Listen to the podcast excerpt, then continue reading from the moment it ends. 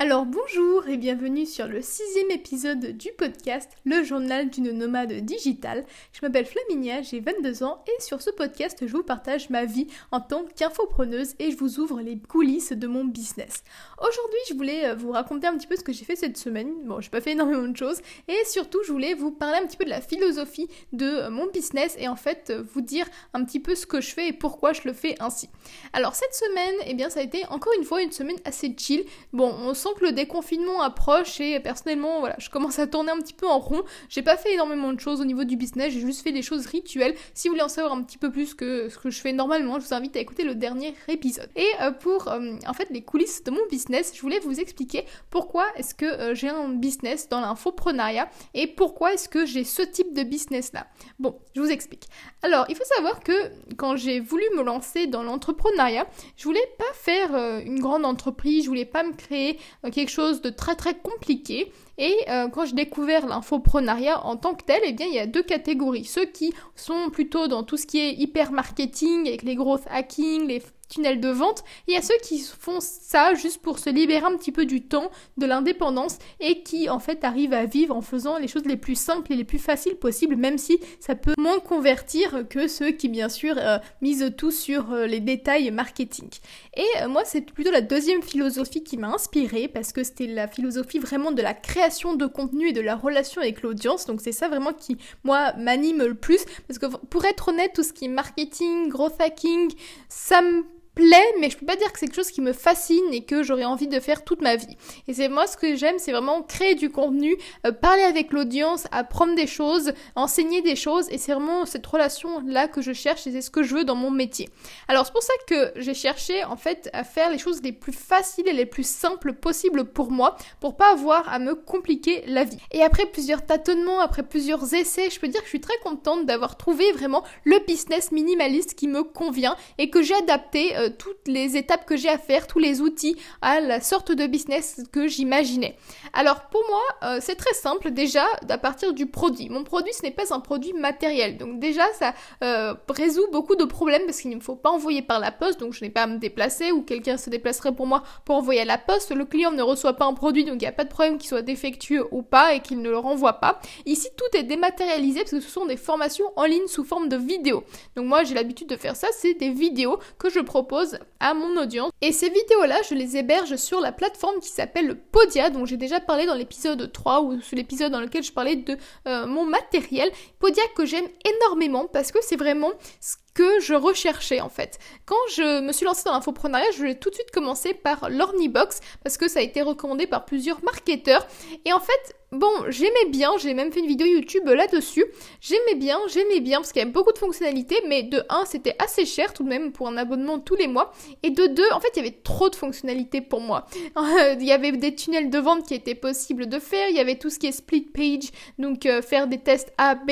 Et c'est des choses que je n'utilise pas parce que instinctivement, intuitivement, c'était pas quelque chose qui me fascinait. Donc déjà, je n'utilisais pas la plupart des options. Moi, ce que j'aime, c'est des choses très très très simples. Donc je suis passée sur Podia qui est extrêmement esthétique, extrêmement facile euh, à manier et j'adore en fait euh, suivre des cours sur Podia, que ce soit d'autres formateurs, où je sais que j'ai très bons retours de la part de personnes qui me disent que la plateforme sur laquelle j'héberge mes formations, mon site internet, est extrêmement bien pensé, bien fait et qu'il n'y a pas de bugs, contrairement à l'Ornibox où il y avait pas mal de bugs et en plus c'est beaucoup moins cher. Donc pour moi ça me va très bien. Donc le client quand il euh, voit mon produit et qu'il l'achète, il tombe sur une très belle plateforme. Donc déjà on peut dire que c'est un avantage qui est toujours le même. Parce que la façon dont va être délivré le produit, ça ne dépend pas de la poste, ça ne dépend pas du livreur, ça ne dépend d'absolument personne à part d'une plateforme et je sais à quoi va ressembler l'élément final euh, que va recevoir mon client. Donc déjà ça j'ai une certitude, à part s'il y a vraiment un gros gros gros bug, sur Podia, mais ça ne m'est jamais arrivé. Mais je sais de quelle façon seront présentées les vidéos. Donc ça déjà, il y a une certitude là-dessus. Et euh, il n'y a pas de problème de j'ai pas reçu mon colis, j'ai pas reçu ça, j'ai pas reçu ci. Parce que là, bon, je vois très bien quand le client s'est connecté à la plateforme ou non. Ensuite, euh, on va parler en fait comment les clients me découvrent. Parce que ça aussi, on peut penser qu'il y a tous les trucs tunnels de vente, mais comme j'ai dit au début, ça, ce n'est pas des choses que j'utilise. Moi, c'est très simple. J'ai plusieurs canaux d'acquisition. Donc j'ai YouTube, Instagram, Pinterest, Facebook, LinkedIn et peut-être ce podcast. En fait, je dis ça, mais les deux plus gros que j'utilise, c'est YouTube et c'est les emails, mais de façon différente. YouTube, j'aime bien parce que c'est là où je publie énormément. C'est vraiment la plateforme sur laquelle j'ai commencé, c'est la plateforme qui me tient le plus à cœur. Des gens peuvent me découvrir de plusieurs domaines. S'ils cherchent une vidéo sur une série, ils vont me trouver. S'ils me cherchent une vidéo sur comment gagner de l'argent sur internet, ils vont me trouver. S'ils cherchent une vidéo sur euh, comment être étudiant et avoir des bonnettes, eh ben ils vont me trouver.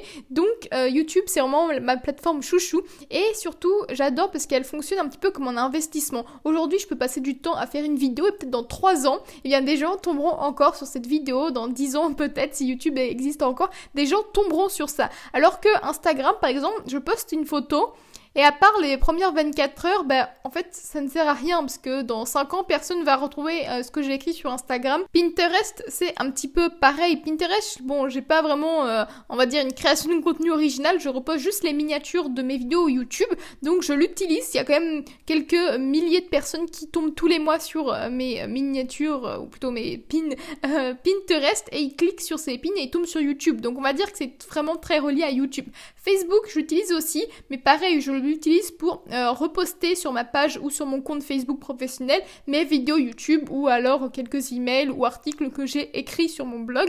Mais ça, c'est vraiment en fait toujours un relais de YouTube. LinkedIn, c'est un peu mitigé. Parfois, je écris des posts, parfois, je mets des vidéos euh, YouTube que j'ai faites. Donc, c'est un petit peu pareil, ça revient à YouTube. C'est une promotion de mes vidéos YouTube. Et j'ai aussi mon blog, mais mon blog, il n'est pas du tout référencé et je le fais pas du tout, du tout dans une optique d'acquisition de contenu. Donc, je voulais pas trop en parler, mais je le dis quand même, j'écris des articles, mais ça, c'est vraiment pour les gens qui me suivent et qui savent que j'ai un blog, parce que je l'ai pas référencé SEO. C'est vraiment pas un blog pour être trouvé sur le net. C'est vraiment un blog, voilà, juste comme ça, qui est d'ailleurs hébergé par Podia.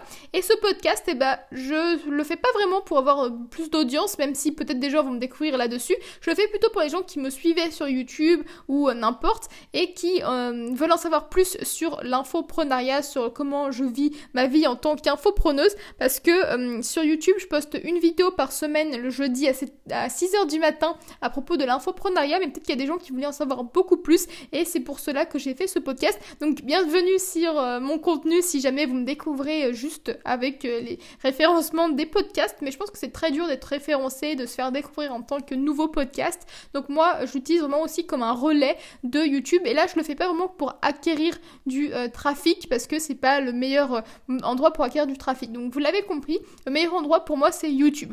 Ensuite, la communauté qui aime mon contenu sur YouTube, eh bien je les invite à s'inscrire aux emails que j'envoie. Donc c'est très facile je publie une vidéo YouTube et à la fin, je dis inscrivez-vous à la lettre du bien-être, qui est l'email que j'envoie tous les jours à 20h. Et dans cette lettre, je donne des conseils tous les jours pour se surmotiver au quotidien, aussi bien au niveau personnel que professionnel. Donc je donne des conseils, j'établis une relation avec euh, les personnes qui me suivent, c'est vraiment une connexion que j'ai avec euh, les contacts et euh, ça a vraiment fait déjà un tri entre ceux qui sont généraux sur YouTube, les abonnés ou les non-abonnés qui tombent sur mes vidéos, et les gens qui veulent aller beaucoup plus loin et qui veulent découvrir plus que je partage vraiment au quotidien c'est vraiment du contenu euh, tout neuf euh, qui sort tout juste de mon chapeau. le jour où j'écris un email, c'est le jour où je l'envoie, ou on va dire que je l'écris la veille ou le jour même, et c'est vraiment tout neuf. Alors euh, les gens se sentent vraiment connectés avec mon contenu, parce que s'ils continuent à l'ouvrir, à ouvrir les emails et à lire et à cliquer sur les liens dessus, c'est que ça veut dire qu'ils sont plus ou moins intéressés par ce que je raconte. Et les liens dont je parlais plus tôt,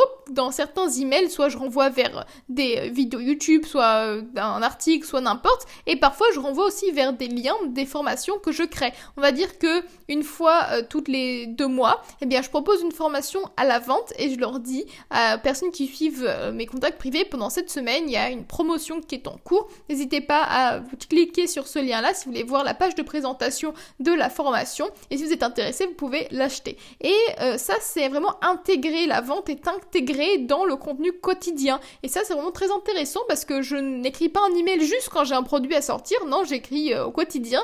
Euh, et en plus, quand j'ai un produit à sortir, ben, les gens qui me lisent déjà, eh bien, ils vont voir l'offre. Et pour ceux qui sont intéressés par l'offre que je propose, eh bien, ils peuvent cliquer dessus.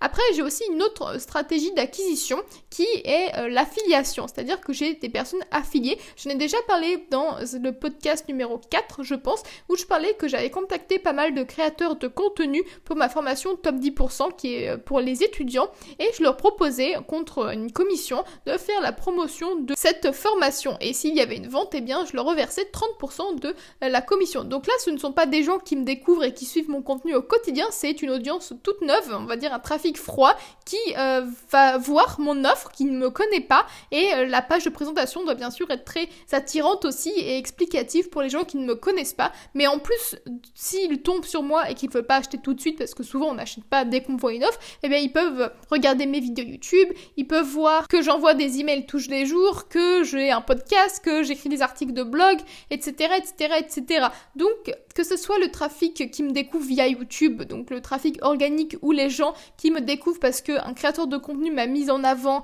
et euh, qui euh, a parlé de moi, eh bien j'essaye de euh, faire comprendre à ces personnes-là qu'ils sont très bien intégrés dans la communauté. Moi ce que je veux c'est apporter de la valeur, que ce soit dans mon contenu gratuit ou mon contenu payant. Et bien sûr le contenu gratuit, plusieurs personnes peuvent le voir et il y a une minorité de personnes qui va aller acheter le contenu payant. Et c'est comme cela que j'envisage mon business. Donc on récapitule, je crée des vidéos YouTube, c'est le gros en fait de mon acquisition de trafic. Puis je leur propose de s'inscrire à la lettre du bien-être et euh, après tous les jours j'écris un email et dans ce cas-là, eh bien il y a parfois des offres commerciales et les personnes peuvent acheter ou alors directement dans la vidéo YouTube, ça arrive quand je suis en période de promotion de dire pouvez vous inscrire à cette formation là. Et je n'ai pas de tunnel de vente, c'est-à-dire je n'invite pas les gens à télécharger un e-book gratuit qui va les rediriger vers euh, je sais pas quelle séquence d'emails automatique et qui vont recevoir un email par jour qui n'est pas écrit au jour, le au jour même. Non, non, non, non, je suis pas du tout dans ça. Je propose un e-book gratuit, donc si vous intéresse, vous pouvez aller voir sur mon site. Il n'y a pas de séquence email derrière, il n'y a pas de tunnel de vente, c'est juste un contenu gratuit.